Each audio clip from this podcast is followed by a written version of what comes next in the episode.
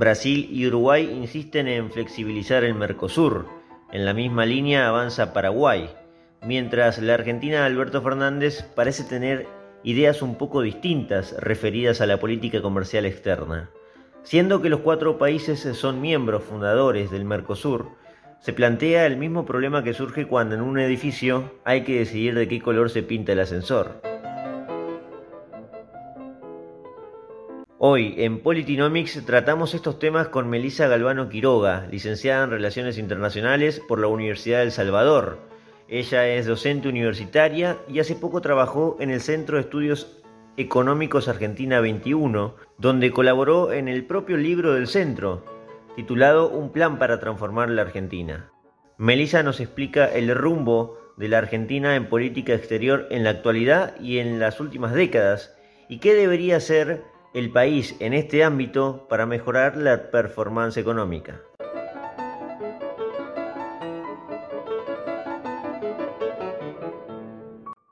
Melissa, dada tu experiencia en política internacional, ayúdanos a tratar de entender por qué Brasil y Uruguay quieren romper con el Mercosur. A ver si estamos en presencia de una especie de Brexit sudamericano, quizás. Bueno, a ver, em, en principio yo no, usaría el término romper con el Mercosur, porque cuando uno está en procesos de integración, eh, lo que tiene que entender es el, valor agregado de la negociación. Y cuando negociamos, muchas veces tenemos que, bueno, introducir algunas eh, estrategias, por decirlo de algún modo, de presión, ¿no? Este, a ver, el Mercosur en términos generales viene atravesando un proceso bastante interesante que va de algún modo en línea con el proceso que eh, atraviesa el reordenamiento de la geopolítica y geoeconomía mundial. ¿sí? Estamos ante una reestructuración y un nuevo orden que en principio no sabemos hacia dónde va a ir, pero algo nuevo está sucediendo desde ya hace varios años. ¿no?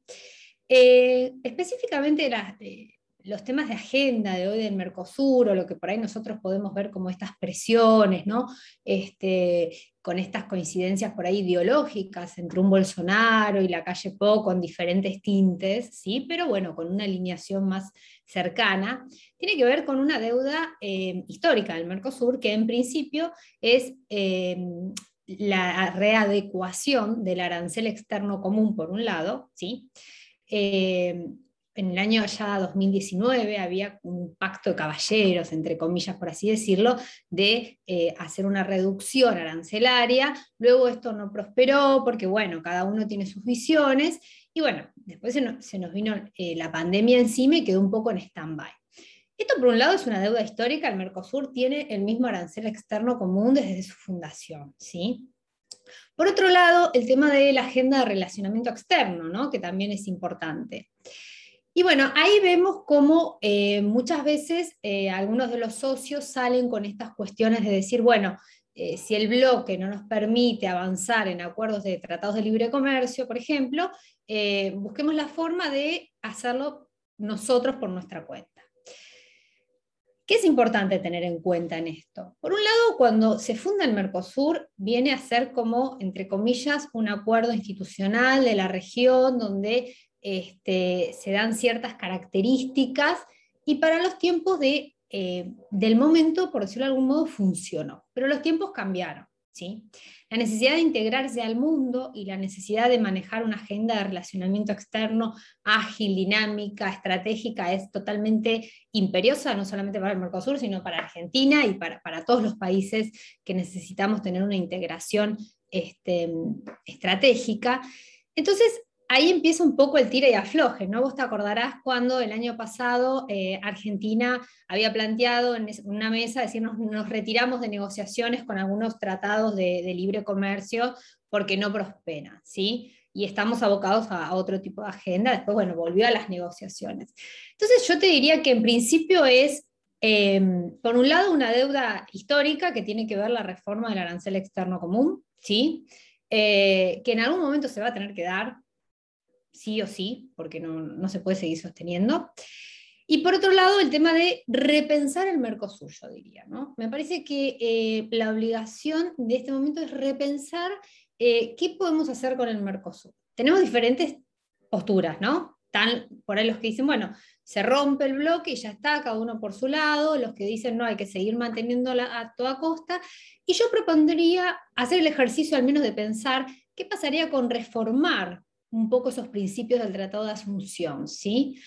Mirar el camino, porque no es poco el camino que se ha este, avanzado, pero también entender que hoy el mundo nos pide otras cuestiones y la flexibilidad hoy es clave para entender la política internacional.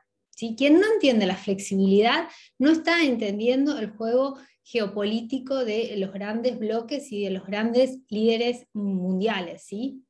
Entonces, me parece que una postura media de sinceramiento y de repensar y decir, bueno, tal vez podemos ¿sí? Y entrar en algún proceso donde no estaría mal habilitar a los socios a que eh, firmen tratados de libre comercio o algún tipo de acuerdo que quieran avanzar cuando en bloque no se puede hacer.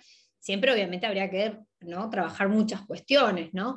Pero me parece que va un poco por ahí la lógica, ¿no? Yo no lo veo como algo, eh, ni como un Brexit, ni como algo que vaya a una ruptura, sino más bien como un tire y afloje en estas cuestiones de, bueno, vamos a seguir negociando, vamos a seguir presionando, ¿no? Siempre uno en negociación tiene que tener su caballito de batalla a ver dónde va a presionar, ¿no? Y sabemos que en este momento eh, las, las visiones ideológicas, ¿sí? Em, no son similares entre todos los países, al contrario, son bastante diferentes. Entonces, bueno, obviamente que las, tensiones de negociación se van a notar más y van a salir más afuera. Yo creo que básicamente ese es el diagnóstico del Mercosur hoy. Claro, claro, bien lo mencionás porque eh, la postura de la administración actual de Alberto Fernández ejerce esa, esa tensión con Bolsonaro, con la calle Pou, y no se, no se manifiesta muy a favor de esas ideas, eh, aduciendo que van a dañar sectores productivos locales de Argentina. Es decir, ¿qué podemos esperar si, si Argentina sigue negándose, por lo menos esta administración, o si Argentina elige aceptar y, avanzar a una flexibilización? ¿Cuáles son los costos y los beneficios más plausibles para, para la economía argentina más que nada?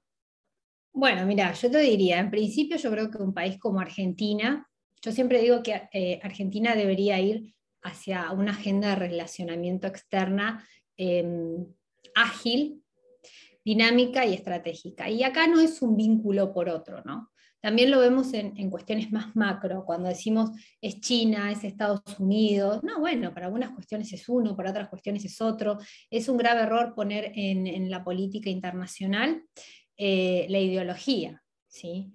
Y, también la política exterior debería ser la suma de políticas públicas. En principio yo debería salir al mundo eh, como estoy ordenado hacia adentro, ¿no? con esa coherencia. Sabemos que Argentina históricamente, no importa qué administración esté, carece de políticas de Estado. Acá hay todas políticas de gobierno, no importa quién asuma, tengo que dar marcha atrás con casi todo, este, porque me tengo que diferenciar del otro. Y eso no está bueno, ¿no? Porque hay cosas que se hacen bien y hay otras que no, por supuesto. Y las que no funcionan hay que cambiarlas, pero las que se hicieron bien, aunque yo no comulgue con quien se fue, debería en principio tratar de sostenerlas. ¿sí? Porque así se, se construye un Estado, para no caer en esa, en esa cosa presa de la dicotomía de sí o no. Entonces, respecto al Mercosur, a ver, Argentina no, no, tiene políticas de Estado sostenidas en el tiempo, salvo, salvo el reclamo soberano sobre Malvinas, ¿sí? Y en segundo lugar, yo te diría que el Mercosur.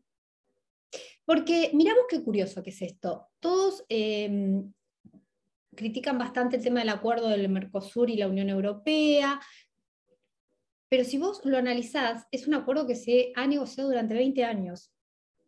No importa quién se sacó la foto, ¿no? Digo, eh, eh, pasaron varias administraciones y muy diferentes. Eh, entonces digo, el Mercosur, vuelvo e insisto, eh, es un socio estratégico para Argentina. Brasil es un socio estratégico. No podemos darnos el lujo de enojarnos con Brasil. Entonces, yo en ese sentido, también lo que veo es lo mismo, ¿no? nos levantamos de una mesa de negociación, pero no, en realidad después volvemos, quisimos decir otra cosa. Es como un poco el, impacto, pero sabiendo que hay vínculos que, a ver, digo, eh, es el primer destino de nuestras exportaciones agroindustriales, Brasil, o sea, no, no, no hay, ahí es casi imposible, yo te diría, que haya este, un corte o algo por el estilo, ¿no? Porque no, es insalvable, ¿no? Entonces yo creo que vuelvo a lo mismo. Tampoco creo que en el corto plazo se logren eh, flexibilizar estas cuestiones, ¿no? Porque, digo, es ir a un planteo de repensar y reestructurar el Mercosur. Y hoy por hoy a nadie tampoco le conviene mucho que el Mercosur llegara a un quiebre. Digo, ni a Brasil, ni a Uruguay, a nadie, ¿no? Digo, sí, evidentemente hay que repensarlo y hay que tratar, como yo te digo, que me parece sumamente importante, poder dar aire. Em, entonces, a ver, si los países de la región que no solo lo hace Argentina, lo hace también los otros socios del Mercosur, gobiernan mucho con políticas de gobierno y con políticas muy presas de la ideología del gobierno de turno, entonces al Mercosur siempre le va a faltar aire, porque está muy preso de eso, ¿no? Entonces, este, a mí me parece que el camino va un poco por ahí, ¿no? Si rompe, y los, los sí, los daños son enormes, te estarías rompiendo con tu principal socio comercial, lo cual yo casi te diría que ningún actor racional, y definimos la racionalidad en relaciones internacionales como no atentar contra la propia integridad física, se animaría a tomar semejante decisión. ¿sí? Vuelvo, insisto, para mí es un juego un poco de presión de negociación y de tires y aflojes. ¿no? Este, pero bueno, en el medio hay, hay, elecciones casi por todos lados, hay, hay, muchas cuestiones internas también, ¿no? Entonces, bueno, digo, es cuestión de ir viendo, ¿sí? Cómo tiran estas, bombas mediáticas o estos títulos, a veces los presidentes o los cancilleres también, y después se bueno, no, no, no, en realidad no, no es tan así, significa otro, otro tema. Este, bueno, sí, en la negociación hay que presionar, ¿no? Pero después hay que bajar a, la realidad, a ver cuánto eso se aplica o no. Parece que un poquito también va por ahí el tema, ¿no? Mencionabas recién lo de las políticas de Estado y bueno, la parte del Mercosur, eh, esta es como una especie de política de Estado más allá de que no se haya profundizado, ¿no? El hecho de la, ver, el, efecto cerrado que tiene el Mercosur como acuerdo, que es hostil a una flexibilización. Y justo me hiciste acordar algunas propuestas liberales que se han puesto de moda en estos últimos años, donde remarcan que Argentina hace mucho tiempo tiene una economía cerrada. Y yo me puse a buscar algunos datos hoy, pero no es solo Argentina. Veo en Uruguay, veo en Brasil y veo en Paraguay, que son todos del Mercosur, en términos de porcentaje del PBI lo que exporta e importa, ¿no? Y no pasan del 12-13%. En cambio, veo Chile, que exporta cerca del 30-29% del PBI. Y es casi el doble. Entonces uno entiende a lo que se refiere Uruguay y Brasil en ese sentido, porque entienden que bueno, el libre comercio eh, abastece o, pretenden que abastezca de crecimiento económico en algún punto. Ahora, vos fíjate, Melissa, vos me dirás bien, ¿no? Pero Uruguay, que es un país que se lo denomina pequeño y abierto, mm. quiere eh, flexibilizar el Mercosur, y Brasil, que es un país mucho más cerrado y mucho más enorme su economía, quiere más o menos lo mismo. ¿No? ¿A qué se debe esto? Ah, bueno, a ver, en principio eh, es un poco lo que, lo, que yo te estoy diciendo, ¿no? O sea, tiene que ver con que eh, digo, las, corrientes ideológicas, tanto en Brasil como en, Uruguay, eh, consideran que el mundo es un, lugar de oportunidades y no una amenaza. lo que pasa es que, bueno, como bien vos lo mencionás, cuando uno va a los números, la realidad es que puede que por el Mercosur vos si flexibilizás, si firmas tratados de libre comercio, tu economía se expanda mucho más, pero eso no te va a resolver ni a saldar una deuda histórica de no tener una cultura exportadora. ¿sí?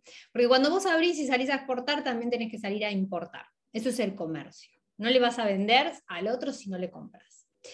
Entonces, digo, eh, a mí me parece que es muy importante pensar eh, este concepto, ¿sí? el de cultura exportadora. Que la cultura exportadora hay que entenderla, por lo menos como, yo la entiendo, desde tres ejes, ¿no? que es hacia dónde queremos ir, con quiénes, con qué socios estratégicos. Por, esto, por eso yo hago tanto hincapié en el concepto de, em, de vínculos simultáneos. Puede que en un momento un vínculo prevalezca sobre el otro y no está mal para países como los nuestros. ¿sí? Y estratégico, por supuesto. Tiene que tener una, estrategia y, un método. ¿sí? Eh, lógicamente que eh, esto no se da de un día para el otro, ¿no? Pero también es importante eh, entender los impactos que tienen los tratados de libre comercio. No es que yo firmo un tratado de libre comercio y al otro día entra todos los productos del país o del bloque y yo saco todo. Digo, cuando uno, por ejemplo, vuelvo al caso, porque bueno, estamos hablando del Mercosur y es algo muy eh, que está ahí dando vueltas, eh, el acuerdo mismo, el acuerdo de, con la Unión Europea, ha llegado a ratificarse, digo, que ha tenido una mediatización política eh, muy, muy grande, tanto acá como en Europa, ¿sí? Este, es un acuerdo que para llegar a tener un impacto estamos hablando casi de 20 años. No es que se abre y entra todo, sale todo, ¿no? Eh, lo que pasa es que, bueno, digo, para por ahí los que no están en estos temas o por ahí el, el, monstruo que está alrededor, en contra ¿no? de estos acuerdos, es decir, nos invaden y nos destruyen. Así también, ojo, así también el mito de los que están a favor diciendo nos salvamos con los acuerdos de libre comercio. ¿Y por qué te digo esto? Porque ni nos hundimos ni nos salvamos si no trabajamos entendiendo que el comercio exterior es productividad, es desarrollo, es empleo, ¿sí? que es, levantar las pymes, es cuidar, proteger y eh, ayudar a exponerse mucho más a las economías regionales, potenciando el valor agregado que puedan llegar a tener. Digo, entonces, si yo entiendo que todo eso es lo que a mí me permite vincularme de una forma mucho más flexible con el mundo, ¿sí? es empezar a entender cómo me voy a vincular. Entonces, por eso yo digo, ojo con los tratados de libre comercio, con los mitos de los dos lados. Ni me salvo, porque no, si vos no tenés cultura exportadora, no tampoco te vas a salvar con un tratado de libre comercio. Y si no lo haces de forma gradual y progresiva y entendiendo a qué sectores, que por ahí hay sectores más vulnerables que vas a tener que proteger un poco más, eso está muy contemplado en el acuerdo de libre comercio con la Unión Europea. Este, digo, la Unión Europea al Mercosur le dio casi la mayor flexibilidad de todos los acuerdos que ha firmado en su historia. Y no es un dato menor este, ¿sí? Este, entonces, digo, me parece que hay que entender un poquito más eh, todas estas cuestiones. Y en cuanto a Chile, que es muy interesante el dato que vos estás contando, acá sí hay que hacer hincapié en algo. Eh, a ver, Chile mira al Pacífico. Y los acuerdos que Chile ha firmado en las últimas casi dos décadas, yo te diría, este, tienen que ver con los, el nuevo eje del comercio internacional. ¿Sí? Nuevo eje de comercio internacional nos hemos ido del Atlántico al Pacífico. Y Chile desde ahí tiene una ventaja enorme que nosotros podríamos tener si entenderíamos que el comercio también es infraestructura, si le daríamos mucha más importancia a los corredores bioceánicos y si entenderíamos que tenemos que empezar a salir por puertos del Pacífico, que no puede salir todo por el Atlántico si nos vamos al Pacífico. Pero bueno, vuelvo a lo mismo, la política exterior es la suma de políticas públicas. Si vos no tenés un país conectado, obviamente vas a seguir mirando para el otro lado. Entonces, lo de Chile es un caso particular, Perú también, podemos ponerlo como ejemplo. Bueno, ahora tiene una nueva administración, pero tomemos lo que venía haciendo, ¿no? Este, porque ellos miran al Pacífico porque lo tienen ahí y el nuevo cambio y eje del comercio internacional los favoreció mucho, obviamente acompañado de una agenda aperturista y de flexibilidad y de mirar, ¿no? Porque vos puedes tener, digo, eh, muchas oportunidades, pero si vos estás mirando para otro lado, esas oportunidades pasan, te saludan y se van, ¿no? O sea, coincide el momento y la oportunidad. Pero puntualmente ese es otro gran tema que hay em, que, resolver. También en el tema del Mercosur, ¿no? la interconectividad y la salida al Pacífico, porque claramente es hacia donde tenemos que ir. Bien, con independencia del Mercosur, Melissa, dame una descripción a grandes rasgos, si querés, o, o, algo en particular, de la política exterior que ha ejercido la administración actual argentina de Alberto Fernández, que bueno, no falta mucho para que cumpla dos años ya en el poder. Mm. Bueno, a ver, en principio me parece que eh, obviamente estamos viviendo un tiempo excepcional en, la historia de, todos eh, y que la agenda, la verdad es que la agenda eh, internacional de casi todos los países en el mundo ha quedado cruzado por el fenómeno de la pandemia y a esta administración le agarró a, las, horas de haber asumido, digamos, no le dio mucho tiempo. Yo sí te puedo marcar algunos hitos, si querés, que me parece interesante tener en cuenta, y es que la primera gira internacional que hizo el presidente fue a Israel, ¿sí? Y no me parece un dato menor, porque podría haber ido a muchos lugares. pero fue Israel, el primer país que pisó. ¿sí? Te primero y después se cerró el mundo, la, pandemia nos encerró, ¿no? Pero em, entonces, digo, el balance, la verdad es que en términos em, generales, es que estamos atravesando un mundo donde no es, fácil relacionarse, donde tenemos un montón de, de cuestiones que hoy realmente nos cruzan la agenda, donde antes eh, salíamos y estábamos todo el tiempo negociando este, aperturas de mercados, donde estábamos negociando acuerdos, bueno, ahora estamos negociando vacunas, ¿no? Este, el mundo está atravesando un momento muy excepcional. Después, por otro lado, bueno, obviamente eh, me parece que sí también es interesante esto que pasa también en el Mercosur, cómo readecuarse este, ante esto, hasta dos líderes que no hay una identificación, ¿no? Este, pensando un poco en el bloque.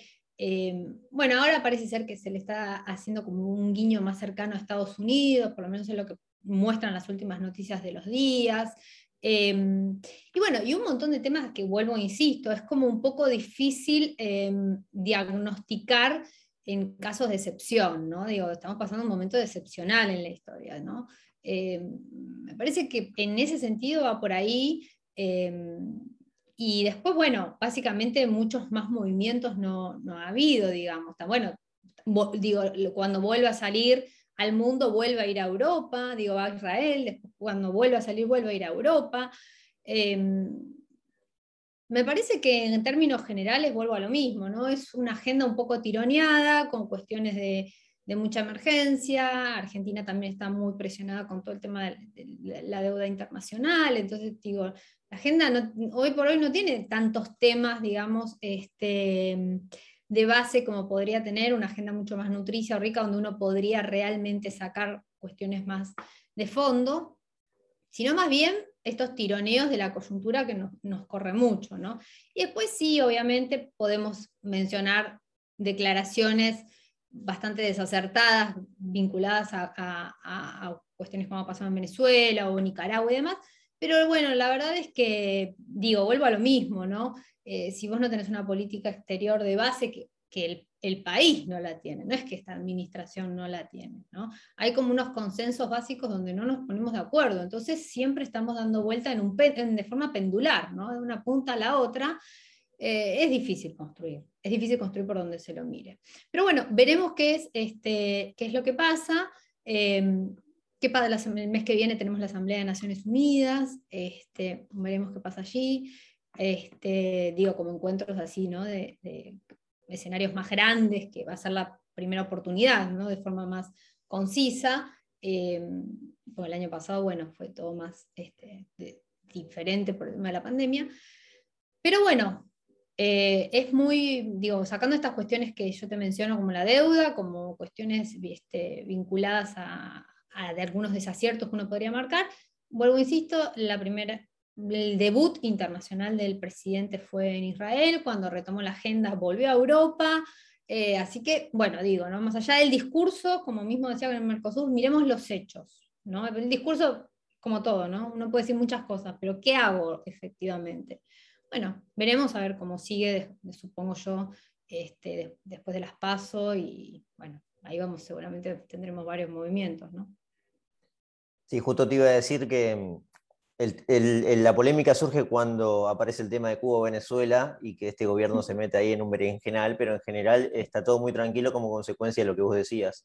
Em, ahora, no, no hay un perfil, quizás no se puede ver en este contexto, como bien vos decís, excepcional, no hay un perfil más inclinado a China eh, o, o, a todo lo que no sean Estados Unidos, a pesar de que hay un acercamiento y demás, pero no es más proclive a China, que hoy en día quizás, ya, ya voy a ir también al equilibrio de poder mundial, pero son como esos, esos dos ejes, ¿no? A nivel internacional.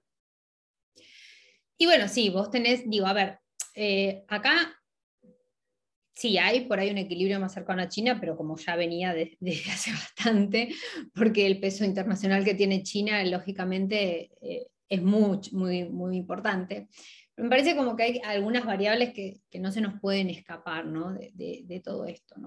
Hoy por hoy la, agenda internacional está cruzada de, cuestiones muy, muy claves que por ahí la pandemia aceleró lo que ya venían.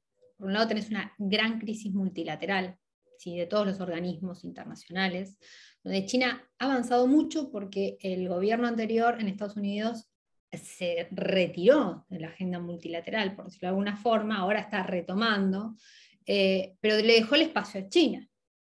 Esto, es por ley espacio vacío, espacio ocupado, alguien tiene que haber, ¿no? Entonces, digo, en esta lucha de liderazgo, bueno, está todo el tema, por un lado, el orden multilateral, que obviamente, así como yo te decía, el Mercosur necesita un proceso de reestructuración enorme. Después, por otro lado, un tema clave, clave es el 5G. ¿Quién se va a quedar? Digo, me parece que esas son las cuestiones que están cruzando de geopolítica, por detrás de todo, ¿no? Eh, ¿Qué va a pasar con la robótica, con la inteligencia artificial? Digo, son los grandes temas pesados que no se ven en el día a día, porque no se ven, pero son todos esos temas que es lo que se está debatiendo. Y claramente Estados Unidos y China no tienen la misma visión sobre todas estas cuestiones. ¿no? Entonces, bueno, obviamente eh, ahí empieza donde países como Argentina, que no tienen la capacidad de decidir en una agenda de política internacional, sino que más bien podemos estar en foros, en el G20, podemos estar en grupo, pero no tenemos la, capacidad de, liderar una agenda, eh, va viendo dónde va encontrando, o debería ver dónde encuentra ese, ese vínculo recíproco y, simultáneo también, ¿no? Este, mismo Europa, ¿hacia dónde va Europa? ¿Mm? Hay muchos procesos electorales próximamente en Europa este año, el año que viene. Hay que ver también hacia dónde va Europa. El Brexit, que digo, ¿no? los, ingleses se fueron golpeando la puerta muy enojados, y resulta ser que son los que más perdieron. O sea, eh, el mundo está carente de liderazgo, seguro, y en una lucha de poder donde, bueno, veremos hacia dónde va, ¿no? Entonces, bueno, Argentina me parece que en ese sentido va más tras el día a día, ¿no? Y en ese, y en ese punto, bueno, China es, el avance que ha tenido en la región, digo, es, enorme, ¿no? Este, desde allá, cuando buscaba los votos para ingresar por la OMC, país por país, inversión por inversión, ¿no? las famosas inversiones chinas y demás. Y bueno, sí, se ha posicionado enorme en el multilateralismo. Pero, vuelvo, insisto, hay temas de fondo que China hacia adentro no logra resolver.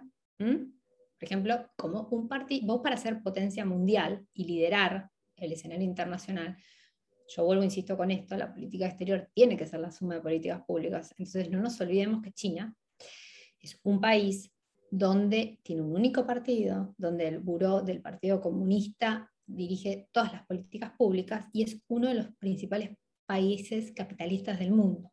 Entonces, hasta que China no pueda resolver internamente, te diría yo casi esa cuestión esquizofrénica, ¿no? Porque que la política me vaya a una punta y la economía a la otra es como, bueno, hay que resolverlo. Hay que saltar con esa dicotomía a la escena internacional. A liderar, te digo, ¿eh? A liderar. A un mundo unipolar, si querés. Como había sido después de la, de la Guerra Fría, cuando Estados Unidos claramente fue un mundo unipolar. Bueno, eso ya no vuelve. es raro que pueda un solo país poder liderar probablemente vayamos a un sistema multipolar, te diría yo, algún equilibrio de poder medio híbrido, ¿no? Este, y con un reacomodamiento, ¿no? Entonces, bueno, obvio que Argentina, este, que también pendulamos, ¿no? De un lado a otro en un mundo que no se sabe hacia dónde va, y bueno, sí, estamos en esa entrecrucijada, que un día nos vamos por un lado, ahora vemos si vamos a girar un poquito más para otro lado, o no. Veremos. Melissa, muchas gracias por esta entrevista.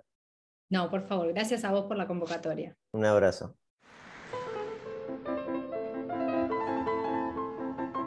Integración comercial y políticas de Estado, básicamente dos ejes que tendrían que ir a la par y de los que Argentina carece hace mucho tiempo, como lo ha explicado Melissa. Cuando pase todo el desastre excepcional de 2020, 2021 y quizás 2022 de la pandemia y demás consecuencias, este será un tema para replantear, por lo menos en el debate político, que la parte internacional aparece, por lo menos en este último tiempo, cada vez menos. Si les gustó este episodio, los invito a que se suscriban en Spotify, Anchor, Google Apple Podcast o la plataforma de audio que más les guste.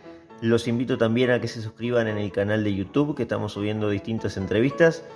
Y los invito a un próximo capítulo de Politinomics. Por supuesto, el próximo fin de semana estaremos con una nueva entrevista. Muchas gracias y hasta la próxima.